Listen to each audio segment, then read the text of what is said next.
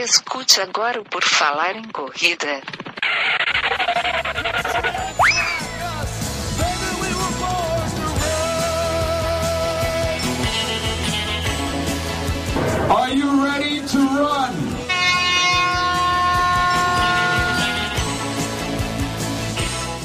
Começa agora mais um programa, mais uma edição do nosso podcast querido Por Falar em Corrida. Esta vai ser a edição 265. O meu nome é Augusto, eu tenho aqui comigo o Guilherme Preto. Tudo bem, Guilherme? Tudo maravilhosamente bem, Enio. E ainda mais hoje com esse podcast que a gente vai tentar inspirar. Outro dia, deixa eu até falar, outro dia uma pessoa chegou para mim mandou uma, uma, uma mensagem no Instagram. Teu Instagram devia ser aberto para tu inspirar as pessoas. Aí eu pensei, eu não vou inspirar ninguém. Nós temos que chamar alguém que inspire as pessoas para participar desse podcast. E hoje estamos aqui fazendo ele. Exatamente. A gente chama sempre várias, várias entrevistas aí, pessoas inspiradoras, e uma delas é o nosso convidado de hoje, Saulo Arruda, que trabalhou no mundo corporativo, agora é ultramaratonista e vai falar para a gente de tudo isso aqui. Tudo bem, Saulo? Obrigado por aceitar o nosso convite. Opa, olá, tudo bem? Muito obrigado vocês também por terem me convidado. A gente que agradece ter aceito o convite, cara. É sempre bom. A gente, a gente tem por, por política do Por Falar em Corrida trazer pessoas desse mundo da corrida para compartilhar suas experiências. E isso a gente sabe que muita gente acaba se motivando, né?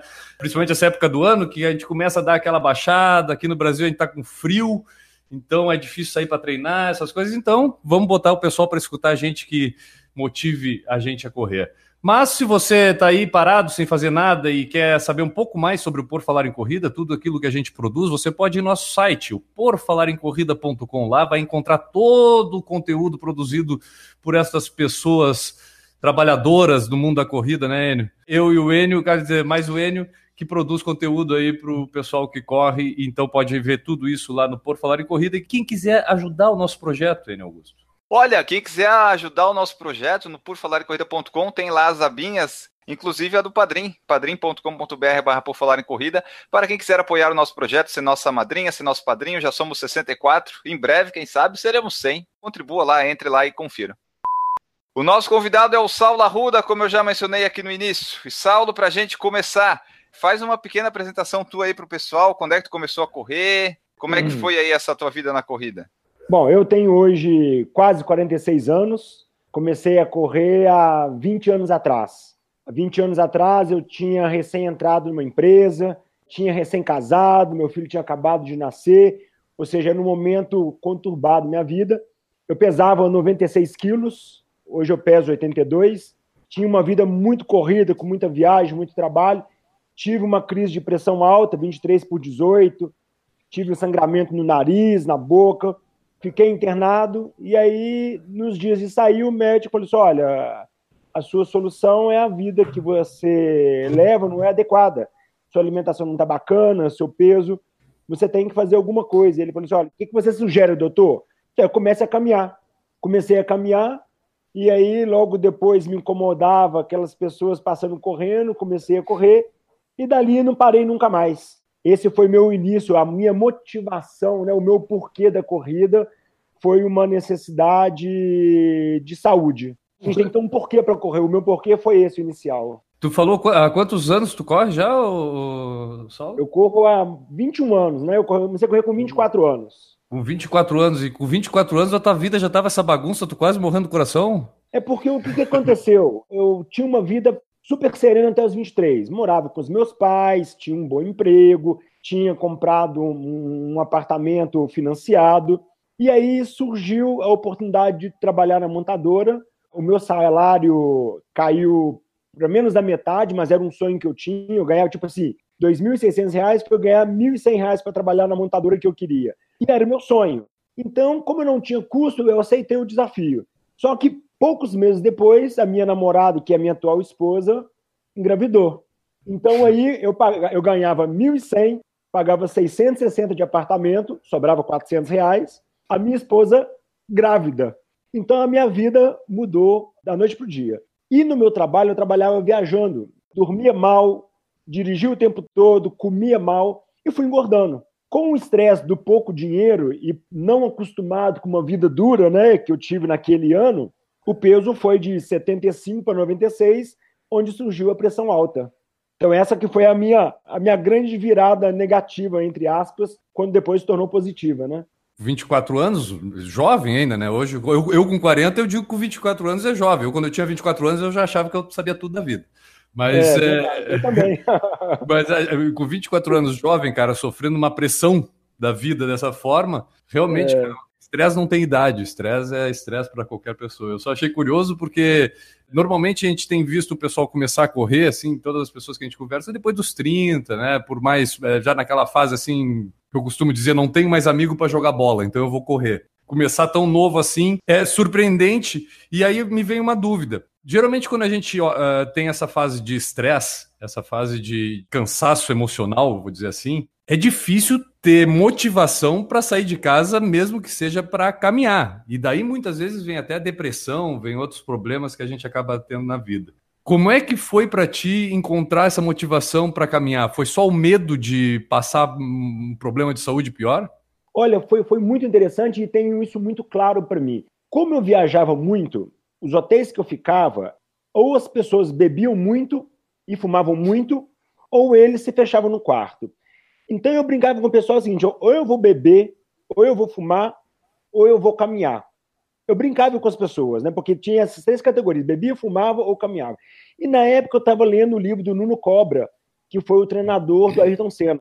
E aí ele falava, Senna falava com o Nuno Cobra, que a única coisa que ele não gostaria que mudasse na rotina dele esportiva era tirar dele a corrida, que a corrida deixava ele uma pessoa mais centrada, mais objetiva. E eu comecei aquilo ali, lendo, lendo, lendo, mas não tive a iniciativa de correr. Foi quando eu tive a crise de pressão alta, fui parar no hospital.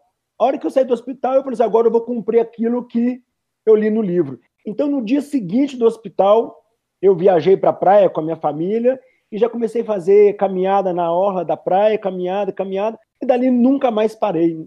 Então, você falou de depressão, eu me vi assim, num quadro depressivo, eu sentia que eu não tinha vontade de caminhar e de correr, e de sair de casa. Eu tinha esse problema. Não fui no, médico para constatar isso, mas eu tinha.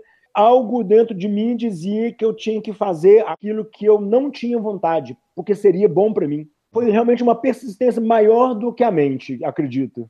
Sim, acho que vem, é, deve ter vindo junto, né? Olha, eu metendo na tua vida, mas imagino que isso tenha atrelado também com a responsabilidade de, de família, todo momento que tu vivia de oh. precisar. E aí, essa responsabilidade e ter que manter a saúde em dia acaba motivando o cara, né? Motiva, né? É igual um leão correndo atrás, o urso correndo atrás, motiva mesmo. E o interessante é que depois que você começa, você entende que aquilo ali é realmente uma saída, é um remédio, né? Então é, é, é muito motivante começar com uma atividade física. Cara, para a gente seguir um pouco na ordem cronológica, assim, e aí quais foram os teus primeiros desafios? O que que tu encontrou, assim, para te desafiar? Foi só correr mesmo, sair só para correr sem objetivo nenhum? Como é que foi aí o desenvolvimento da tua vida de corredor? Quando tu começou a correr, tu ainda estava começando, digamos, na empresa, tu ainda não estava num cargo de alto executivo, né? Não, eu era auxiliar técnico do produto, trabalhava de uniforme e batia cartão. Tá, então dá para tu fazer um paralelo da evolução da corrida com a evolução na empresa, né? Dá para fazer e vamos fazer isso agora, tá bom? Olha Mano. só, então isso eu entrei na, na empresa em 94. De 94 até 97, eu fui um, um operário esforçado, dedicado, mas confesso que eu não era uma pessoa extremamente afoita pelo resultado. Quando eu tive essa crise de pressão alta e comecei a correr, me despertou um lado mais competitivo. Naquela época não tinha tantas provas, né? Tanto que a minha primeira prova eu fiz em 2004, que foi uma prova do Banco Real no Parque Municipal da cidade. Mas de 98 a 2004, eu já comecei a crescer muito na empresa, inspirado pela corrida. Ou seja, eu conseguia levar toda aquela adrenalina que a corrida gerava para a empresa. E uma coisa foi se apoiando na outra, ou seja, eu comecei a ser analista, continuei correndo comecei a ser um coordenador e continuei correndo. Isso seguiu até 2004. 2004 eu já assumi uma supervisão, então assim, eu já estava mais elevado na empresa e sempre o tempo todo fazendo um paralelo do que eu vivia na corrida com o trabalho. Tinha época, para você ter uma ideia, que eu tinha que construir conteúdos para falar na TV corporativa da empresa e eu criava os meus textos, os melhores textos eu criava correndo. Eu andava com um gravadorzinho eu ia correndo e falando aquilo que eu queria dizer. Depois eu passava para a moça, ela digitava aquilo e era sempre os meus melhores textos, quando eu conseguia fazer o texto conciliado com a corrida. Então, esse foi um, um, um fator importante. E dali para frente eu sempre segui dizendo que é importante a corrida com o trabalho. Quando é que foi que tu decidiu começar a aumentar as distâncias? 21, 42, ultra? Olha só, até 2011 eu sempre dizia para mim que o meu máximo era 21. Eu não tinha força para passar, eu não tinha fôlego, eu não tinha. Eu achava era que era um maluco quem fazia maratona. Só que em 2011 eu já era executivo, já era gerente da empresa e tinha uma vida muito corrida. Eu estava treinando para meia maratona do Rio e dois domingos antes eu dei uma volta na Lagoa da Pampulha, que são 18 quilômetros, fui para casa e em casa eu estava no murinho alto, um murinho de mais ou menos de um metro e meio. Eu escorreguei e caí de bunda no chão. E ali eu comecei a sentir choque nas pernas e perdi a força da perna direita. Aí eu fui levado para o hospital. Chegando no hospital, constatou que eu rompi dois discos da coluna. E o, o material do meu disco foi para dentro do nervo ciático. Então, assim, foi um, um caos na minha vida aquilo ali. E aí eu vou te explicar por que eu comecei a fazer as ultras. Então, os médicos diziam que eu não podia correr mais, que era fazer uma hidroginástica, natação, porque eu ia correr ia ter um impacto na coluna e isso eu não iria suportar. Procurei o primeiro médico, segundo médico, até que encontrei um médico que disse: olha, existe uma possibilidade de você correr, que é você fazer um grande fortalecimento da parte baixa do abdômen, com uma musculatura quase involuntária, você vai abraçar a sua coluna e não vai deixar os discos, as vértebras pularem, então o disco não vai sair do lugar. E ali então foram sete meses de fisioterapia focado no abdômen. Durante essa fisioterapia, eu vivi um momento muito complexo na empresa, que eu precisava de ter muita determinação para criar um projeto voltado para processos. Tudo aquilo que eu estava vivendo na empresa de criar um processo, eu comecei a criar em mim um processo de fortalecimento. Então, nesse período de fisioterapia, eu comecei a fortalecer pé, perna, braço, peito. Ou seja, enquanto eu não podia correr, além da fisioterapia para sustentar a coluna, eu comecei a ler muito e a, e a fortalecer demais o corpo para me preparar para a corrida, mas sem pensar em longa distância. Quando o médico me liberou para correr, no dia seguinte eu corri 15 quilômetros. Olha, eu falei, pô, tô, tô bem.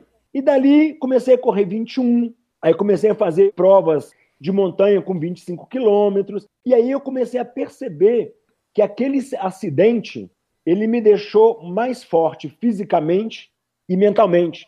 Tanto que eu brincava com o fisioterapeuta que toda vez que doía, eu falava: pode apertar, pode forçar, que dor é a fraqueza saindo da gente. Então, toda vez que eu sentia dor, tanto no trabalho, pela pressão do trabalho, tanto na fisioterapia, eu sempre falava: pode bater, porque dor é a fraqueza saindo do meu corpo. Quanto mais dor, quer dizer que a fraqueza está saindo, eu estou ficando mais forte. E aquilo ali foi trabalhando, virou um mantra para mim. Então, toda vez que eu estava correndo e estava cansado, eu sempre falava comigo: se não te falta alimentação, não te falta hidratação e você não tem uma lesão, o cansaço espera chegar. Se tiver fraco, é porque tem dor saindo, então pode continuar correndo. E aí eu descobri que a nossa mente ela, é ela reserva uma energia do corpo muito grande. É como se a mente, a nossa mente falasse assim: Saulo, não precisa correr mais porque não tem necessidade. Você não precisa de queimar essa, essa gordura que você está queimando. Eu posso precisar dela. É como se a mente falasse com o corpo, estimulasse o corpo a parar. No momento que você fala que você tem que ser forte, que a, a dor e a fraqueza saindo do seu corpo, se não te falta alimentação, nem falta hidratação, e se você não tem lesão, você pode ir mais, o seu corpo fica muito mais capaz. Então é isso que aconteceu comigo a partir daquele período eu comecei então a me dedicar às maratonas. Isso que tu falou é um pouco de trocar o tal do mindset, né? Tipo, em vez de tu ficar direcionando para um lado, não, para um pouquinho, direciona para outro. E aí o foco do pensamento muda, né? É o mindset do crescimento, é justamente é você se apoiar naquilo que pode ser negativo e entender que aquilo ali é uma mensagem. Eu lembro que na maratona, na ultramaratona do Grand Canyon, que eram 80 quilômetros, tinha acabado a minha água, faltava 8 quilômetros para eu chegar onde tinha água. É e eu falava o seguinte: paciência quando não se tem nada e humildade quando se tem tudo. Porque Eu tinha que ter paciência, porque eu não ia morrer de sede, com 6 quilômetros faltando, eu não ia morrer de sede. Mas quando eu chegasse lá, por causa do calor de 35 graus, se eu bebesse muito, essa água ia voltar. E aquele enjoo ia atrapalhar. Então eu tinha que ter humildade para não beber e não comer muito. Então eu ia falando comigo: paciência quando você tem nada, humildade quando você tem tudo. E isso serve para a vida. Se você está num momento difícil da vida, passando um inverno rigoroso, paciência. Isso vai passar. Se você está num glamour, a vida está maravilhosa, tudo esbanjado, humildade. Isso vai passar. Nada é para sempre, nem o baixo, nem o alto. Então, paciência e humildade, que tudo vai passar. São quatro estações no ano, né? São quatro estações. Claro. Para quem corre, cara, isso aí é, é um fortalecimento mental, principalmente para a hora da dificuldade na corrida lá que a gente conhece. É isso aí, por exemplo, você pega numa ultra de montanha, se você cai num lugar e fica parado ali, é você apaixonar pelo problema. Então, assim, é, é, se você está na fase ruim, se você apaixona com o problema e fica ali contando do problema para todo mundo, encontrando outro com problema para contar para ele do problema e vocês se unirem e sentir o problema junto, isso aí é abraçar o problema, pô, larga o osso. Eu falo muito o seguinte, que não existe castigo na vida. Deus não castiga ninguém, né? Ou Deus ou o que cada um acredita, né? Deus não te castiga, Deus te dá oportunidade para você destruir ou construir. Ele te coloca um desafio, coloca um obstáculo. Você pode passar, ficar mais forte e enxergar um horizonte maravilhoso. Você vai construir. Ou você pode parar ali, ou voltar, ou abraçar aquela pedra e ficar agarrado nela. Então, você pode destruir, é uma opção sua. Você pode sentar no meio fio e chorar. O que nos faz crescer é ter consciência disso, porque mesmo quando a gente está num momento muito difícil, e todos nós temos, eu também tenho. Hoje eu vivo uma fase difícil, mudamos de país há seis meses, estamos em fase de adaptação, mas todo dia eu acordo e falo: hoje teremos um bom dia. Aí acontece tudo de ruim, no final eu falo: hoje foi um dia excelente, tivemos uma grande oportunidade de superar uma coisa que está doendo até agora na hora de dormir. Mas amanhã nós vamos estar tá melhor. E foi um bom dia, caramba. Claro, cheguei no final do dia, passei por todo aquele perrengue e ainda Vivo tô aqui ainda. no final do dia. Beleza, aqui, né? ganhei. Isso aí. Tem que rir, tem que rir. Aí, aí, ó, vou trazer, é o cara que faz a maratona, lá no 35 quase vomita, sente dor em tudo que é canto, mas cruza a linha de chegada, vê se esse cara não vai bater no peito e vai dizer cruzei. É isso aí, sem dúvida. E eu acho que o nosso cérebro, a parte externa dele, que é a parte mais recente né, do, do Homo sapiens, ele é, a, é a parte que ele pergunta o quê. E a parte lá do dentro, lá no meiozinho, se a gente fizesse um corte aqui, é a parte do porquê. Então, toda vez que eu estou disposto a um desafio, a minha mente de fora fala assim: o que, que você está fazendo? Você não precisa disso para sobreviver. Você não vai morrer. Ninguém vai te matar por isso e você não vai te fazer mal nenhum. O que, que você está fazendo?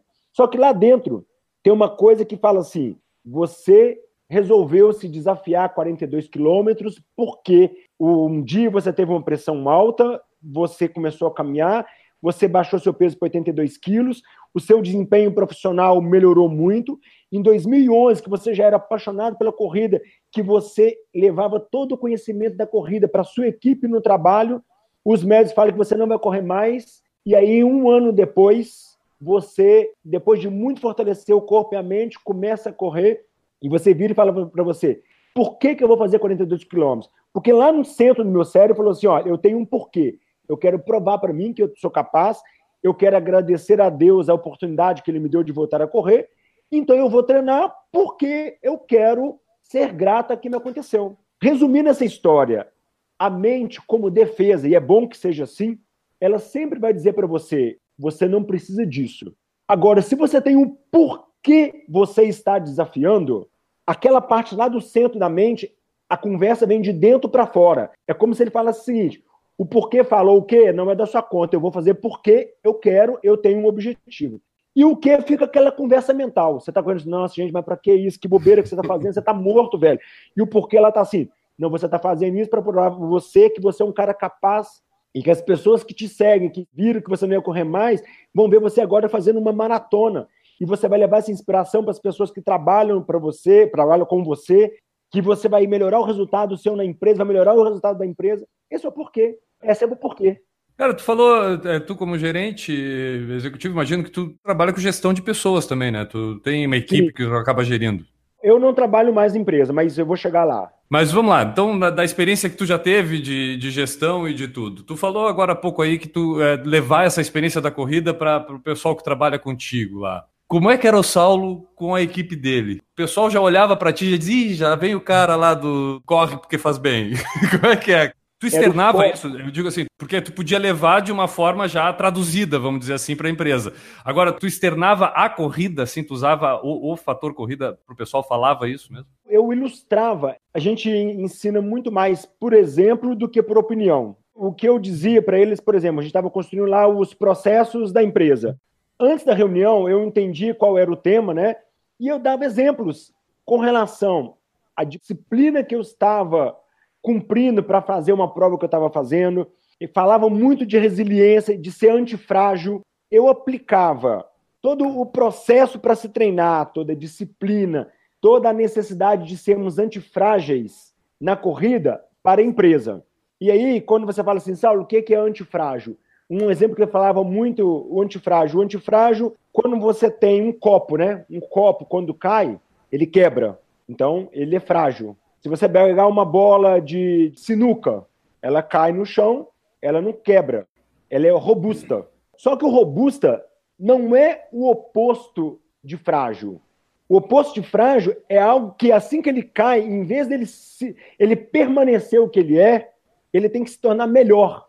Aí, pô, mas eu não entendi. É como se se a bola caísse, não quebrasse, ela tornasse melhor? Não, mas, por exemplo, se você pegar o seu pé, se você correr descalço, o seu pé não vai ficar mais fraco, ele vai ficar mais forte, né? Vai ficar mais grosso. Se você vai malha o braço na musculação, você vai cansar. O seu braço vai ficar mais forte, vai ter microfissuras, musculatura, vai cicatrizar e você vai ficar mais forte. Então isso é ser antifrágil, é você sofrer pancada e tornar mais forte. O que eu levava para a empresa é que a corrida, ela faz isso conosco. Quanto mais você aumenta a distância, mais forte você fica. Você não só resiste. E o que levava para a empresa, pessoal, surgiu uma crise, surgiu um concorrente. Nós não temos que resistir somente. Nós temos que resistir encontrando alternativas para sermos melhores do que antes. E isso que me ensinou foi a corrida. Porque só faz uma ultramaratona não é o forte. Quem consegue fazer uma ultramaratona não é um cara forte, é um cara que consegue pegar todo aquele sofrimento da preparação que o torne melhor do que ele era ontem. Toda essa mensagem, toda essa inspiração da corrida, eu levava no dia a dia para a equipe. Acaba que muitas pessoas começaram a correr, inclusive, no trabalho, né? Entre os, entre os colegas, os amigos, muitas pessoas começaram a correr.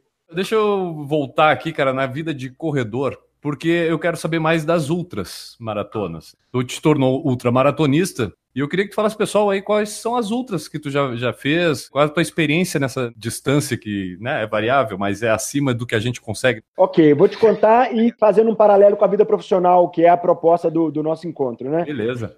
Quando foi em 2015, de 2011 a 2015, eu fiz várias maratonas, várias. Tantos maratonas oficiais contra travessias. Só que em 2014, 2015, eu comecei a fazer travessias. Corria em montanhas, 50 quilômetros, 52 quilômetros, sempre treino. Ou seja, eu não era um ultramaratonista oficial porque eu não tinha feito prova. Tem um ditado que eu falo o seguinte: não finja até conseguir, finja até se tornar. Eu falava isso muito no trabalho. O dia que eu virei líder, eu não me achava líder, mas eu fingia ser líder até que a empresa acreditou que eu era capaz de ser líder e acabei me tornando. Então, quando a gente quer uma coisa, no bom sentido da palavra, você tem que fingir até se tornar, não até conseguir. Então, o que, que aconteceu? Eu queria ser ultramaratonista, porque eu saí do 21, passei para 42, comecei a fazer travessia de 50 quilômetros e falei, pô, eu quero ser ultra. O que, que me motivou a ser ultra? Em 2015, trocou-se muitas pessoas na empresa, de superintendência e tal, e eu comecei a ficar muito desalinhado com os propósitos da empresa por culpa da empresa, por culpa minha, ela passou a não me merecer e eu passei a não merecê-la por causa dos desencontros. Meu filho fazia faculdade em Chicago, era uma despesa altíssima, eu não podia sair da empresa naquela época, mas também eu, eu não me sentia motivado com o trabalho. E aí, o que, que eu fiz? Eu falei, bom, já que eu não estou motivado com o trabalho, eu vou virar o meu foco por um tempo para alguma coisa que eu gosto, com a corrida. vou me inscrever numa prova desafiadora. E era num domingo, eu estava em casa, vendo a Hora do Fantástico, e eu sou muito ligado ao nome Setênios. Setênios é porque a nossa vida sofre transformações físicas e psicológicas de sete em sete anos. Se todo mundo aqui fizer um resgate, a cada sete anos da sua vida, você sofre uma transformação física e psicológica. Alguma coisa muda na sua cabeça. E naquela época, eram os meus 42 anos. Estava vivendo justamente aquele choque com a empresa. Entrei no Google e coloquei ultras maratonas difíceis. A primeira prova que veio foi a Ultra Fjord 70 quilômetros. Aí eu falei assim, vou fazer inscrição. E ah. fiz imediatamente, inscrito. Quando eu fui falar com o meu treinador, eu falei, Saulo, você já fez aí seis, sete maratonas oficiais, já fez aí umas 15 correndo por aí, umas 70 quilômetros num lugar inóspito, onde você vai ser deixado num lugar e vai atravessar uma montanha, onde você assina um documento que não tem resgate, tem gelo, não tem plantação, não tem moradia, não tem criação de animal, e se você morrer, o resgate vem um tempo depois, se não tiver nevasca. Tanto que no, na prova que eu fiz, infelizmente morreu um mexicano de hipotermia.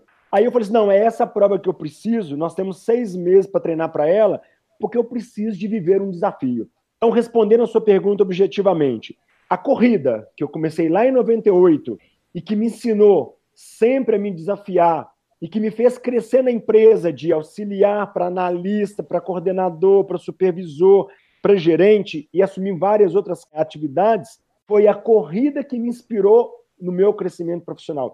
E, de novo, era corrida buscando para mim uma solução, visto que naquele momento eu não estava bem com a empresa. Então, eu assumi aquele desafio e, naqueles seis meses, São Paulo, Belo Horizonte, trabalhando, trabalhando, tinha dia que eu descia no aeroporto super cansado, sete horas da noite. O meu amigo levava a minha mala no táxi do aeroporto até o Buritis, que é o bairro que eu moro, que fica em torno de 45, 50 quilômetros. Eu ia no banheiro, botava roupa e ia embora. Aí. Sete horas da noite, chegava em casa, uma e meia da manhã, ah. correndo. Porque no sábado eu tinha compromisso e no domingo eu tinha que voltar porque eu estava ficando em São Paulo. Qual era o meu porquê? O meu porquê é eu não estou satisfeito com o momento profissional, não posso me desequilibrar, vou encontrar uma motivação, esse é o meu porquê. No caminho para casa, o que? Ele ficava, Saulo, o que você está fazendo? Você está em bagaço, você está morto, velho. Aí o se dando o que, o porquê tá mandando. Então eu saía de Belo Horizonte para Tabirito, então eu fiz muita loucura de 50, 60 quilômetros. Bom, fiz a prova, no dia anterior à prova. Estudei a prova toda, porque como essa a Ultra Fjord é uma prova que tem muito profissional, muita gente gabaritada, que, que eu fiz? Eu vou estudar a altimetria toda, todos os pontos de dificuldade, de facilidade, onde tem gelo, onde não tem, onde tem nevasca, onde não pode caminhar, tem que correr, onde é inclinado. Estudei tudo, tudo. Estava com a prova escrita, eu, eu levei um papel plastificado. No dia anterior, mudaram a largada de 7h30 para as 10 e mudaram 60% do percurso, porque teve uma grande nevasca. Aí que a mente, já trabalhada com a corrida, foi inteligente. Olha, Muitos não dormiram reescrevendo a estratégia. Muitos não se conformaram e ficaram xingando a organização como se fosse culpa da organização, a nevasca. A nevasca. E outros entraram em confusão mental. O que, que eu fiz? Eu falei assim, olha, eu vou para o hotel dormir. A prova foi adiada de 7h30 para 10h30, porque estava extremamente frio. Eu acordei 7 horas, tranquilo e sereno. Reescrevi a minha estratégia até os 20 quilômetros e falei: bom, como vai ter muita subida, o resto eu vou pensando durante as subidas, porque eu vou caminhar. Eu uhum. vou caminhar e vou pensando. E assim eu fiz. Então, numa prova que tinha 180 caras super fera, eu cheguei em 10 horas e meia. A linha de corte eram 30 horas. Eu, chegando em 38 lugar com 10 horas e meia, o 50, ou seja, o 50, chegou com 22 horas. Eu fui pro hotel, dormi e vi o cara chegando. Eu cheguei duas horas depois do primeiro colocado que é um cara top. Por causa do quê? Do equilíbrio. Perdi minha lanterna de testa num tombo que eu levei, quebrei esse osso, corri no escuro, pegando carona na lanterna de um americano. Enfim, aquela prova foi a prova que me ensinou para a vida. Eu saí daquela prova e aí eu vou falar uma virtude da corrida. A corrida, a partir do momento que você envolve a mente com ela, a corrida te ensina a fazer o que é bom para você, pessoa física, não o que é o bom para o restante. Por que, que eu estou falando isso? Porque quando eu voltei daquela prova que eu decidi, eu não quero mais trabalhar na empresa que eu trabalho. Eu não estou mais alinhado com o mundo corporativo da forma que eu vivo hoje. Saí dali, comecei a fazer palestras em paralelo ao meu mundo corporativo, comecei a sofrer ainda mais na empresa. Quando chegou em novembro de 2016, a empresa me chamou e falou: Saulo, olha, você não quer mais, a empresa também não te quer mais. E aí nós encerramos o nosso. Fiquei um mês passando todo o trabalho para a pessoa uhum. que veio. Foi uma saída super tranquila. Foi uma demissão, mas eu sinto que nos demitimos. E aí comecei a fazer as palestras. Fui para Disney descansar com os meus filhos. O meu filho pequeno falou assim: pai, já que você não trabalha mais na Fiat, a gente podia morar aqui, né? Na Disney, né? Ele era pequeno, mas ó, na Disney não, mas a gente pode morar em algum lugar aqui. Pequeno, mas bem esperto e inteligente. É, conclusão, depois daquelas férias, cuidamos de toda a nossa documentação, tiramos o nosso visto e hoje, um ano depois, moramos nos Estados Unidos para viver lá, sei lá, acho que queremos viver lá uns quatro, cinco anos, legalmente, tudo certinho, viver essa, essa, essa oportunidade. Montamos uma empresa que envia compras para brasileiros aqui, é uma empresa de subsistência e estou desenvolvendo um projeto voltado para a corrida, que é o meu grande sonho, voltado para inspiração e para a corrida. É um projeto que eu vou lançar nos próximos meses. Então, ou seja, eu estou nos Estados Unidos, não a passeio, sofro toda a pressão da adaptação, de saudade, de mudança de cultura, de mudança de casa, de roupa, porque nós mudamos com a roupa do corpo praticamente, alugamos o nosso apartamento, vendemos tudo e montamos uma nova casa lá pode parecer loucura, mas tem dia que é super feliz, tem dia que super dói. Eu vim aqui no Brasil essa semana por causa desse projeto que eu estou montando e a nossa vida está seguindo lá. Moramos na beira de um lago lindo, maravilhoso, uma cidade super organizada do interior. É uma experiência nova que eu te falo, a corrida nos faz fazermos o que é melhor para gente, em detrimento de um monte de situações voltadas para a razão. A emoção começa a falar mais alto. Isso às vezes dói, não é fácil, mas é um caminho, né? Mas daí até chegar esse processo, daí mudar e para os Estados Unidos, tu foi se preparando ao longo do tempo, que nem tu fez para outra maratona, passo a passo, ou tipo, tu arriscou e foi e foi ver o que que dá? Tinha algum planejamento assim por trás de, tipo, não ficar desguarnecido sem, sei lá, condição financeira, alguma coisa desse tipo, para daí fazer é. tudo isso? Olha, o que que acontece? Como eu fiquei 23 anos na empresa, não é um salário ruim, eu nunca tinha usado fundo de garantia, eu tinha as minhas reservas, e eu não tenho uma. A minha vida é extremamente simples. Se você for olhar hoje, mesmo morando nos Estados Unidos, eu não esbanjo nada. A minha vida nos Estados Unidos é uma casa simples. A minha casa tem somente o essencial. A minha casa não tem nem quadro. Então, o meu custo operacional é muito baixo. E hoje o que eu pago lá, quase pago os meus custos. Então, eu tenho uma reserva para alguns anos e nesses alguns anos eu tenho que arriscar e encontrar novamente um caminho economicamente adequado. Existe um grande risco nisso tudo? Sim, existe um grande risco. Eu não, não nasci rico, nasci pobre, tenho um dinheiro guardado para consumir, tenho um imóvel que é caro, que se precisar, tenho previdência privada. Ou seja, a única coisa que eu me preparei foi para essa reserva econômica. O resto é acreditar que com a minha capacidade de querer o bem, de fazer o bem, eu sinto que as coisas conspiram a favor. As soluções vão surgindo, não, não de riqueza, mas de subsistência. Não houve tanto preparo, mas houve que uma coisa interessante: coragem é agir apropriadamente quando se tem medo. Eu tinha medo de sair da segurança. O que, que eu considerei como apropriadamente? É fazer uma reserva econômica encontrar uma saída econômica de subsistência, focar no projeto que está alinhado ao meu propósito de vida e acreditar que se eu fizer o que eu amo, a minha capacidade de, de vender o meu trabalho, né, que é todo mundo trabalha para vender alguma coisa, vai ser muito mais poderosa do que trabalhar numa coisa que estava me deixando insatisfeito, doente, desmotivado, mal-humorado, infeliz. Então, eu estou na fase de transição nesses três, uhum. quatro anos que eu considero, né? Depois que eu sair da empresa, nos meus três próximos quatro anos, é uma fase de transição de quem viveu 23 anos numa empresa e agora eu vivo três, quatro anos de troca de vida. Vai ser um sucesso? Eu tenho certeza que sim, pela minha autoconfiança. Existe risco nessa jornada?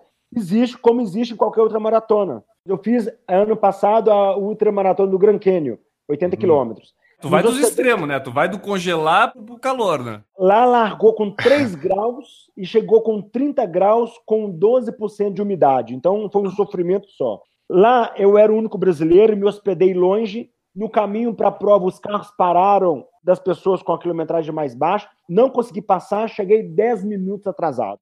Ou seja, mentalmente afetado, não fiz alongamento, não fiz a minha concentração, a minha, a minha meditação e saí correndo igual um louco num frio de congelar.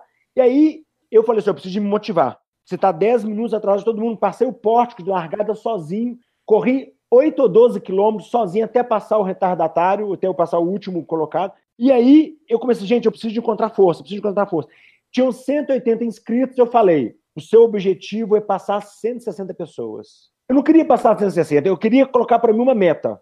Você uhum. vai passar 160 pessoas. Daí eu comecei, um, dois, aí pegou o papelzinho que eu sempre levo, fui riscando. Conclusão, passei 162 pessoas. Ninguém nessa prova me ultrapassou. Eu falei que é a prova mais fantástica do mundo. Ninguém me passou, ninguém. E faltando 50 metros para chegar, 50 metros para chegar, eu estava abrindo minha GoPro, caminhando, abrindo minha GoPro para fazer meu agradecimento. Comecei, obrigado, pai, por mais, mais essa prova. A hora que eu olho para o lado, o único cara que ia me passar ia passar 50 metros na hora que eu estava agradecendo. Eu falei assim: obrigado, pai, mas esse cara não vai passar na minha frente. Depois de 80 quilômetros, marcado no Garmin, eu dei um tiro de 22 quilômetros por hora. Aí você fala: eu tinha força física para aquilo? Não tinha. Aquilo ali era puramente mas cabeça. Sai. Mas aí me mostrou o seguinte: que se fosse para eu correr mais 20, eu correria. Por quê? Porque a mente que tem a forma. Então, de novo, naquela prova, com todo aquele estresse, todo o porquê que tinha antes não era suficiente. Aquela prova eu precisava de um porquê a mais, porque eu estava atrasado, eu estava estressado. Até chegar lá foi um sofrimento. Eu precisava de um porquê imediato. Então, sempre que você tiver numa situação difícil, e aí uma dica para todos que estiverem vendo, estabeleça uma nova meta, uma nova meta provisória. É por isso que eu sou resiliente. Tá difícil, tá ruim? Então a sua meta é chegar na metade da solução desse problema. Pô, se eu chegar 25%, eu já ganhei. Então essa aqui é, o, é a grande mensagem. Quando tem um urso atrás de você, você não vai falar que não aguenta correr. Pelo contrário, você vai correr até ele te pegar, se for o caso. O corpo ele sempre vai querer ter uma reserva grande de gordura. Por quê? Porque como a gordura é mais difícil de queimar, se você tiver que morrer, você vai durar mais tempo com aquela gordura retida. Como nós conscientemente sabemos que nessa prova aquele tempo não é suficiente para você morrer com a queima de gordura, nós que temos que dizer para gente, olha, calma, mente, você não precisa de mandar o corpo parar de queimar gordura, porque você não vai morrer. Vai dar você certo. Vai dar certo. Confia, mente, confia. É tipo assim, o quê? Confia no porquê. O quê? Confia no porquê. E o porquê que tem que dar ordem, entendeu? E parar de escutar o quê? O quê que fica falando na cabeça, né? Se morrer, ninguém vai buscar, tá tudo certo. É, ué. Então, é, fica conservado, tá no gelo, vai ficar é. inteirinho, vai ficar bonito, o pessoal vai conhecer. Sem dúvida, vai ser um enterro com o corpo presente ali, ó. Isso. Ô, Saulo, qual foi a maior ultra que tu fez? Foi essa de 80 que tu falou? Do foi essa de 80 quilômetros. Foi essa de 80 quilômetros. E qual que é a próxima? Tem que ter a próxima, né? Vai Tem ter. que ter a próxima o que está acontecendo? Eu mudei para os Estados Unidos seis meses e lá é verão. Então é 35 graus com 95% de umidade. É um grande problema para mim. Eu falo que todo dia eu venço uma grande batalha de correr lá. Todo dia. É, é muito difícil correr lá, porque você fica muito molhado, o desempenho cai. Eu fiz até vídeo no YouTube explicando e justificando que não chega oxigênio suficiente nos músculos e você perde a força. Você fica incompetente. Por que eu estou falando isso? Porque eu quero marcar uma ultra para o ano que vem, mas eu tenho que programar que o início dos longos tem que começar após o verão. Então eu, eu pretendo fazer uma prova nos Estados Unidos ano que vem, mas eu preciso de começar a treinar um pouco mais para frente. Eu tenho que fazer ela no início do ano, mas eu tenho que treinar um pouco mais para frente. Mas em breve eu vou contar qual a prova que eu vou fazer. Então é... esse ano eu não farei ultra, infelizmente. Qual é o estado que tu mora lá ou cidade? Eu moro na Flórida, em Coral Springs, que é 60 quilômetros de Miami. Agora é verão lá. Perguntas que temos que colocamos no Instagram, o pessoal colocou perguntas, tem YouTube também, a gente vai fazer algumas aqui para o Saulo. Das perguntas que temos, o Cauê Gastardi, que inclusive é nosso padrinho, perguntou assim, ó. Farei a maratona de Floripa agora para sub 4 horas, que é a meta dele, e após isso pretendo migrar para a corrida de montanha e fazer a K42 Patagônia em 2020 e 2021. Pergunto se essa transição de dois anos é suficiente e tal, pois terei que fazer todas as distâncias de montanha e reaprender a correr. Uma pessoa que faz 42 quilômetros no asfalto, ela está super habilitada a fazer 42 na montanha. A recomendação é você começar um pouco com estradões. Para quê? Para que você sentir que a capacidade que o asfalto tem de te impulsionar para cima, porque ele é mais rígido, é diferente da terra. A terra, o seu pé afunda um pouco mais e a sua capacidade de impulsionar, né, ela diminui. E cara, você vai conformar que o seu pace vai cair. Se você aceitar isso, já é o primeiro ponto. O segundo ponto é que o asfalto você pisa muito certo, aquele serviço, aquele trabalho muito repetitivo. Já num estradão de terra e numa trilhazinha batida, uma hora você vai pisar assim, outra vai pisar assim. Essa adaptação, ela é simples. Porém, para corrida de montanha, eu recomendo que você fortaleça um pouco mais a musculação, principalmente com exercício que te deixe com o pé em desequilíbrio, pisando na bola, tal, para que você fortaleça todos os músculos adjacentes. Eu costumo dizer o seguinte, que a corrida em reta no asfalto trabalha um grupo pequeno de músculos. A corrida na montanha trabalha um grupo maior de músculo, porém músculos pequenininhos. Se você aprender a fortalecer esses pequenos músculozinhos laterais, os músculozinhos pequenos ajudam o músculo mais forte. Então, eles juntos, eles vão ficar muito melhor. É como se então a corrida de montanha fosse um trabalho de equipe maior, porque você vai perder em, velocidade, você vai perder em qualidade de piso, mas todos os músculos juntos vai ser melhor. Por isso que a corrida de montanha te torna uma pessoa melhor. Se você corre já no asfalto e migra para a montanha, não tem como você não se tornar uma pessoa melhor, sabe por quê? Porque você volta para o seu lado primitivo, você vê a natureza, você sente o cheiro, você vê animal, você vê a árvore, você toma cuidado de não jogar lixo, você tolera mais, você tem mais cuidado com o seu corpo, você não se machucar com pedra, com galho, você ajuda mais o próximo. Quando você treina na montanha, você cumprimenta as pessoas no asfalto, muitas vezes você não cumprimenta. Então, a montanha te torna melhor. Então, respondendo a sua pergunta, se você já faz 42 no asfalto, começa fazendo estradão, pega trilha leve e depois começa a pegar trilhas parecidas com a prova que você vai fazer. A prova de montanha é bom você avaliar muita altimetria, não só o subida e descida, mas a qualidade do terreno, para que você possa treinar na areia da praia tal. Mas com certeza você já está super preparado para ir para a montanha. E equipamento específico, né?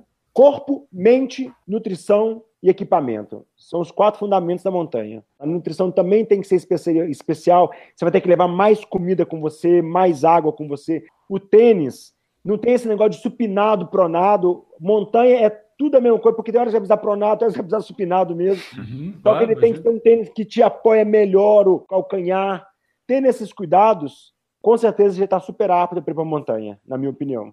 O que eu acho legal da montanha e das trilhas é que a falta de parâmetro, tu não tem como comparar o teu desempenho de uma trilha, até na mesma. Ah, não, mas se fizer na mesma trilha, pode estar tá enlameada, pode não estar, tá, pode ter chovido um dia antes, pode ter feito sol, pode ter caído o galho, a árvore nasceu prontinho, a pedrinha foi para o lugar que não está. Mudou, entendeu? Tipo, então, a falta de parâmetro que tu tem numa prova de montanha torna os teus objetivos alcançados, né, os teus resultados, muito mais uma questão subjetiva de saber se foi sucesso ou não. Porque tu tem que saber, a tua sensação da prova foi boa? Sucesso, beleza. Maravilhoso, é isso aí. E você acha que isso trabalha a mente ou não? Você concorda? O corpo tu trabalha em qualquer lugar, acho que a mente talvez só aí. A hora que a mente também trabalha em outros lugares, mas eu acho que trabalha muito realmente a mente. Olha, quantas vezes eu passei numa prova, pô, eu passei que ontem tava ótimo, só que como tinha 50 pessoas na minha frente, todo mundo pisando ali, você acha que na hora que eu fui passar tava bonito ou tava tudo lameado? Ah, um barro só. Então, 50 pessoas passaram na minha frente. Imagina um cara que tá lá no 300. Vai chegar aquele ali atolado pelo pescoço. Uma das perguntas que tem ali no Instagram que dá para fazer é da Ana Cris Nunes, que falou assim, ó: "Vou participar da festa linda que é a meia do Rio no domingo. Comecei a correr há poucos meses e não tinha planos para a meia ainda, mas me inscrevi. Claro que sei que não conseguirei correr os 21. Na verdade, ainda não corro nem 15, Qual a sua orientação para mim? Já corro pelo menos 13. Sou doida, mas quero participar e completar mesmo andando. Ano que vem já vou correr para valer. Por sinal, eu cheguei aqui pela página do Saulo Arruda. Beijo. Tua opinião, Saulo? Ela é A doida? minha opinião- Não, não é doida. A minha opinião, mas é lógico sem conhecer a pessoa. Se fosse eu, pensaria comigo. Eu quero isso por um simples capricho. Isso é o quê? Tipo assim, ah, eu quero fazer 21 porque eu acho bonito, tem muita gente fazendo.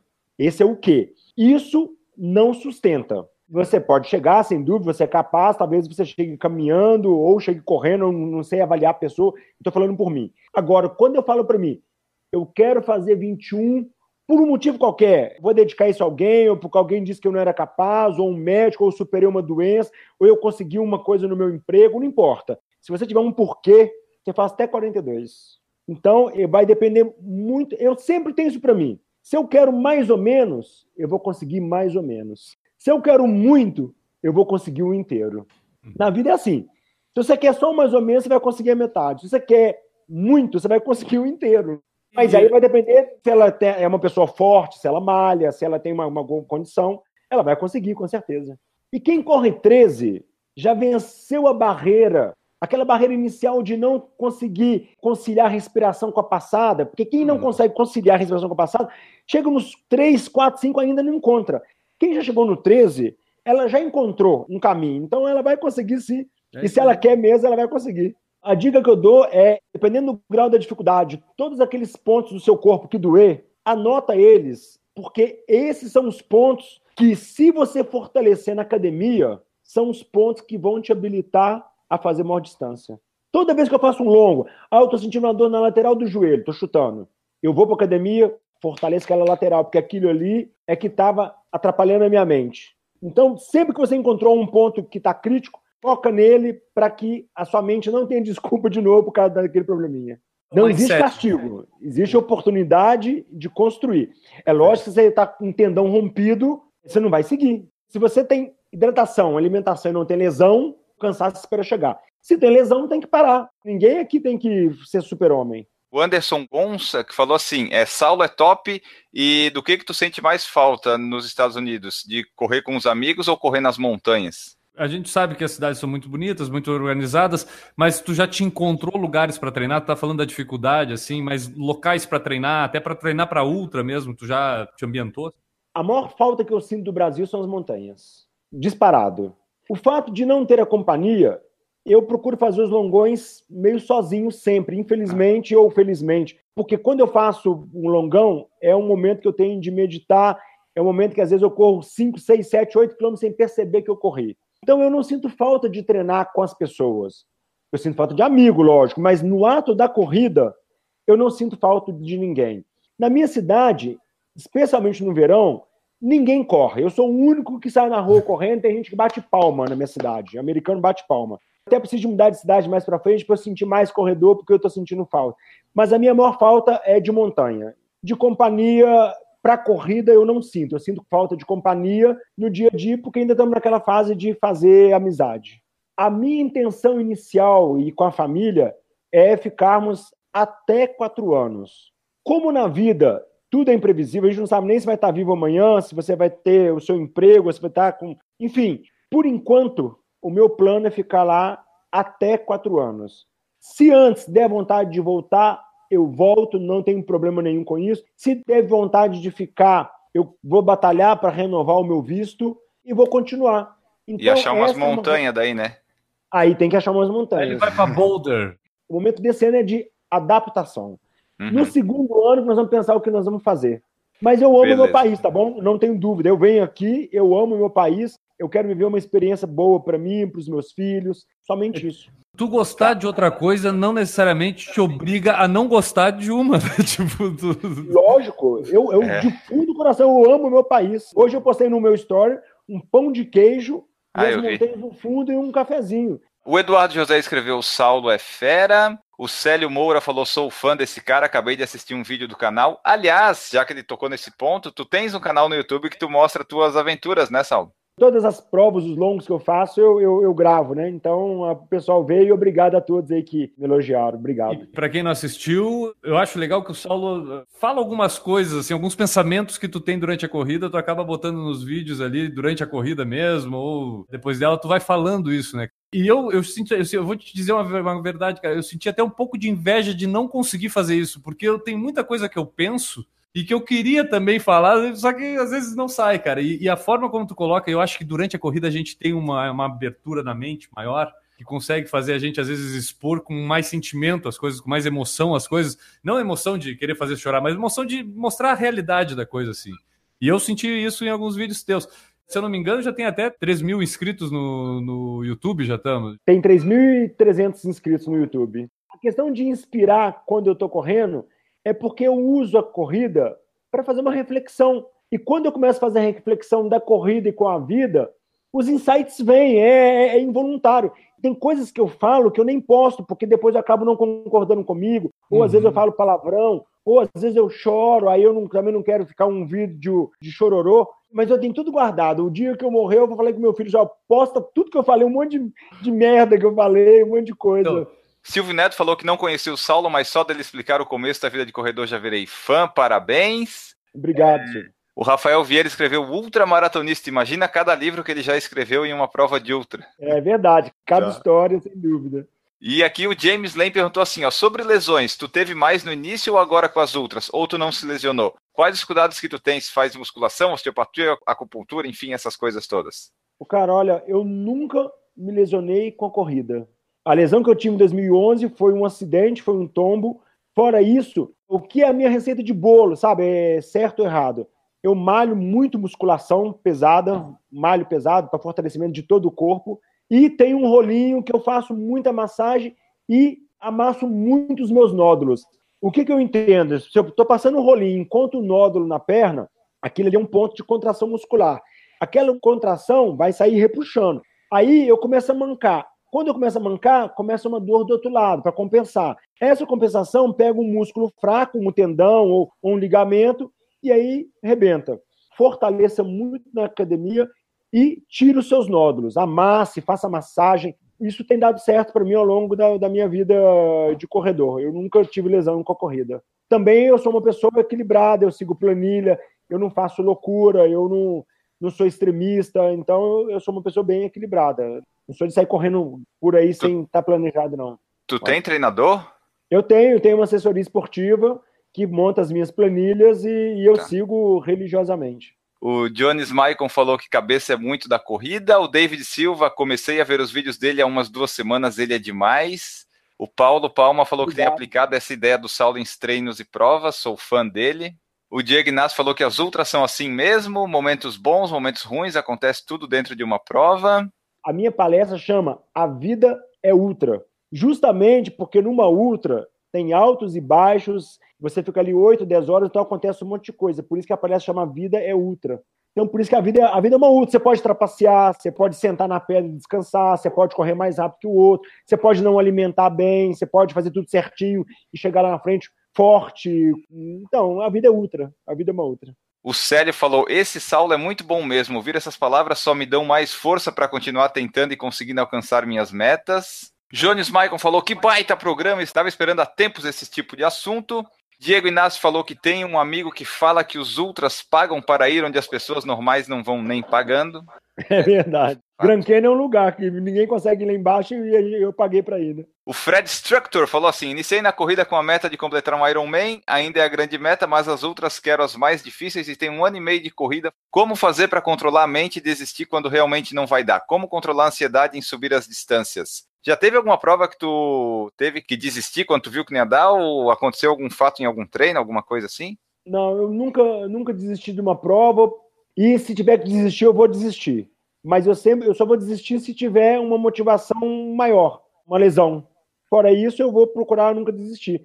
E o trabalho da mente é ele é tão importante quanto o trabalho do corpo. Isso, inclusive, vai ser um dos meus trabalhos que eu vou lançar em breve é trabalho com a mente. A mente é tão importante quanto aquecer o corpo, quanto treinar o corpo. A mente nos leva mais longe. Você quer ver uma coisa? Uma coisa que eu sempre faço antes de uma reunião importante no trabalho, quando eu tinha uma apresentação ou até hoje numa palestra, eu sempre me isolo no lugar e por dois minutos, dois minutos mesmo, é demorado, eu fico lá assim, eu sou capaz, eu vou vencer, eu sou foda, eu preparei para isso. Quando você faz isso dois minutos, se enaltecendo, quase que sendo um convencido com você mesmo, você produz testosterona.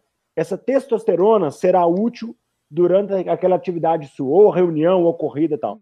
Se você se afasta e fica ali, você vai produzir involuntariamente cortisol.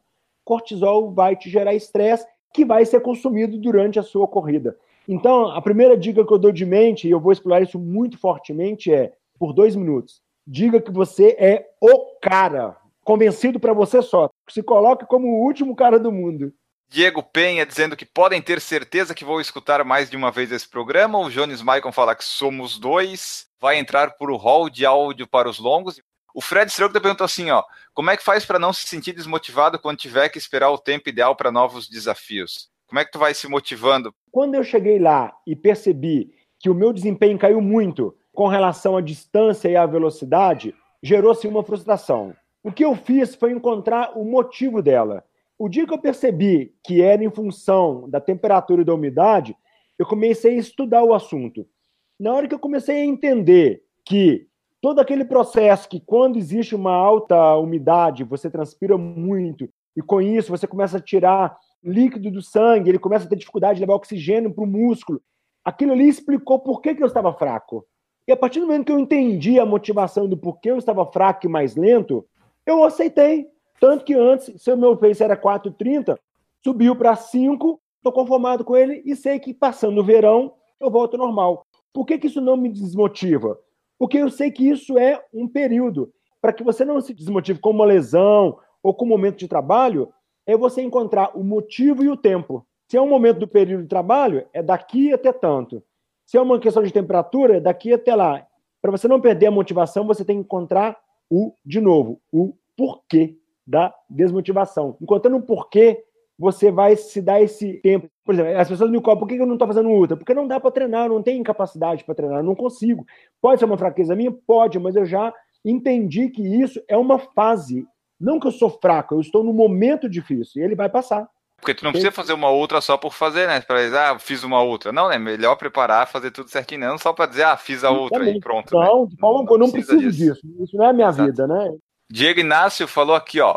Na minha outra, fico feliz quando escuto cachorros, pois pelo menos sei que tem civilização próxima, não fica tão sozinho. É que nem o velejador que vê uma gaivota, né, cara? Sabe? É. o James Lane perguntou: depois me explica onde fica exatamente essa tal de mente, que até hoje ninguém sabe dizer. Fica atrás dos teus olhos, meu querido. Mas bem lá no centro. A mente que te motiva, aquela do porquê, fica lá no fundo. E você acha ela sempre se perguntando o porquê. Por que, você corre? Porque eu quero emagrecer. Por que você quer emagrecer? Porque quer ficar mais bonito. Por que você quer mais bonito? Se você encontrar lá o porquê, lá no final, aí você está trabalhando a mente. O Alexandre Tita perguntou: já correu ou pretende correr ao Western States? Pretendo correr. Pretendo o que, que é essa prova? Essa prova é uma prova bem desafiadora. Eu quero correr mesmo aquela Barclay, né? Que é a prova top, mas é uma prova bem desafiadora. A Barclay é legal.